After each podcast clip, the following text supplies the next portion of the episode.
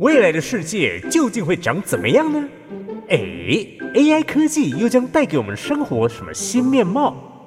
另外，robot 机器人是否随处可见？AI robot，AI robot，我爱 robot。让我们一起天马行空，展开跨时空之旅，发挥创意，预见未来。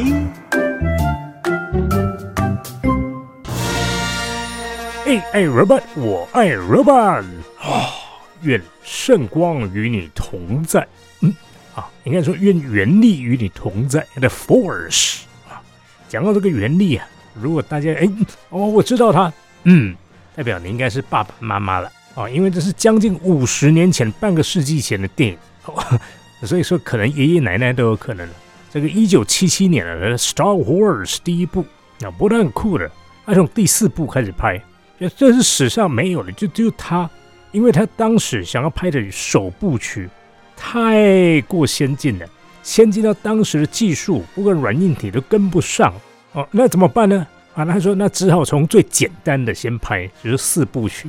哇，哎，这个你想一想，就好比说我们现在要拍一个呃飞出银河系外的电影，我们现在这银河系其实在宇宙来说是非常非常非常小的一个单位。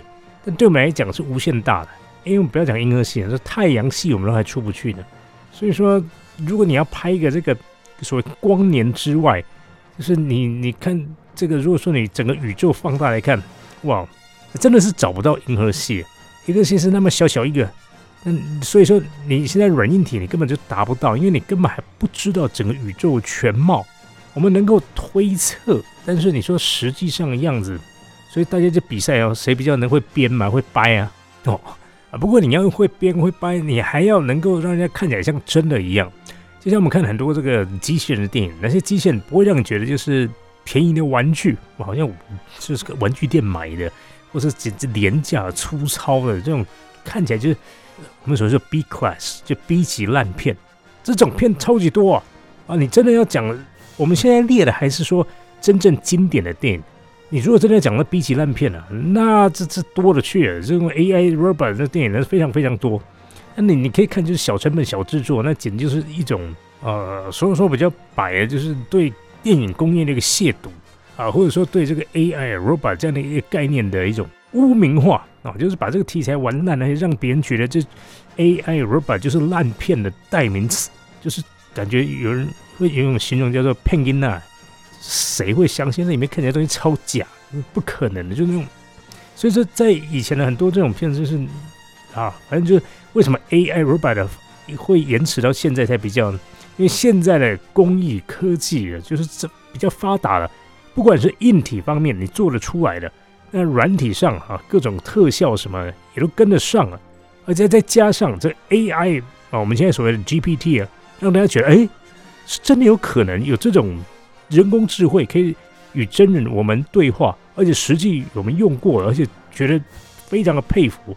那它不只能够下棋，还可以帮助我们处理很多生活上的一些事物，等于说另一个大脑，而且是比我们还聪明的。这种 AI 就开始变得有有可能了。所以说它的可信度提高之后，那不再是这种 B 级烂片的这种代表。不过早期是的，早期讲到机器人就觉得。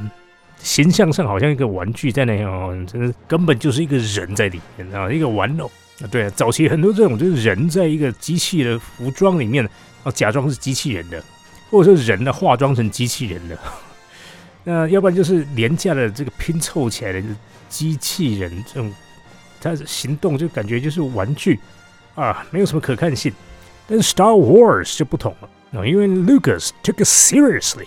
他真的是很认真严肃的对待这件事情，他要把他的这种我我们说是幻想，或者说他的梦想具体化，感觉就真的有一个外太空的世界，那有两帮人马啊在那里啊厮杀啊，就像古代的不管希腊罗马神话，或者中国的那些神仙神变啊仙啊天庭上那种战争也是啊，只是说把它具象化变成电影，并且用的是现在的科技。